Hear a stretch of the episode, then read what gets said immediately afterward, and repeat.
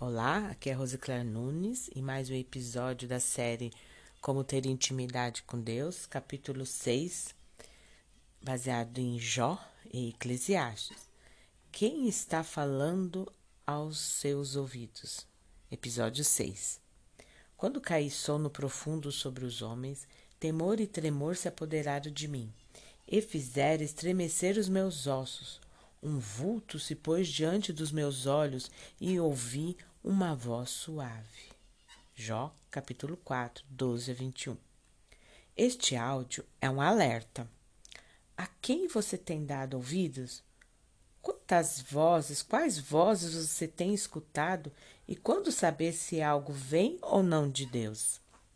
Primeiramente, você pode estar sendo enganado por você mesmo. A Bíblia diz em Jeremias 17, 9 que enganoso é o coração mais do que todas as coisas.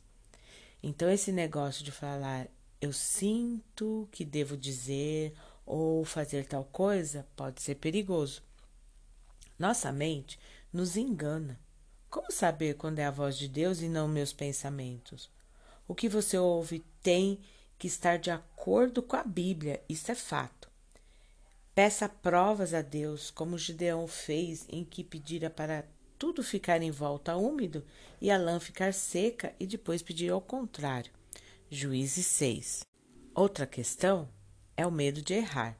Ser cristão não significa que nunca iremos tomar atitudes equivocadas. Deus nos ensina também através de nossas falhas. Faz parte do crescimento.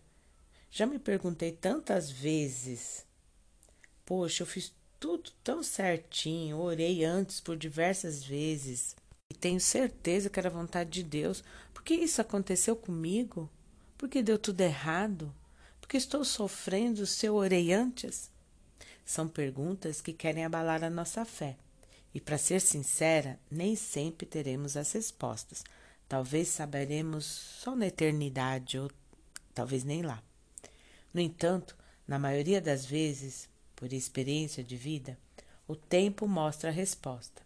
Quantas vezes a gente agradece por Deus não nos ter respondido nossas orações conforme os nossos desejos? O sofrimento daquele momento foi decepcionante, mas no futuro poderemos perceber que foi até livramento. Às vezes, a voz que ouvimos é a do inimigo, usando a boca de alguém, ele trazendo medo e angústia.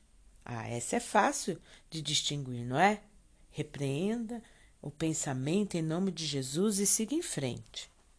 E lembre-se, da próxima vez em que ficar em dúvida se é a voz de Deus ou não, teste com a Bíblia, peça provas e se ainda assim parecer que tomou a decisão errada, converse com Deus e peça sabedoria para lidar com a situação. Tenha paz em Jesus e aguarde a resolução com paciência.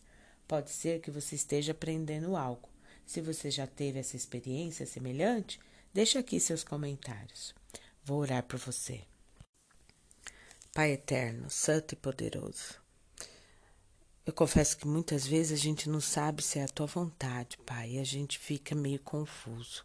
Eu te peço, Senhor Jesus, pelo teu Santo Espírito, que Senhor nos ensine o caminho certo a decisão certa. E se ainda assim, Senhor, parecer que estamos errados ou tomamos uma um caminho incerto, Senhor, que o Senhor nos oriente e nos dê paciência e nos dê sabedoria para saber como proceder.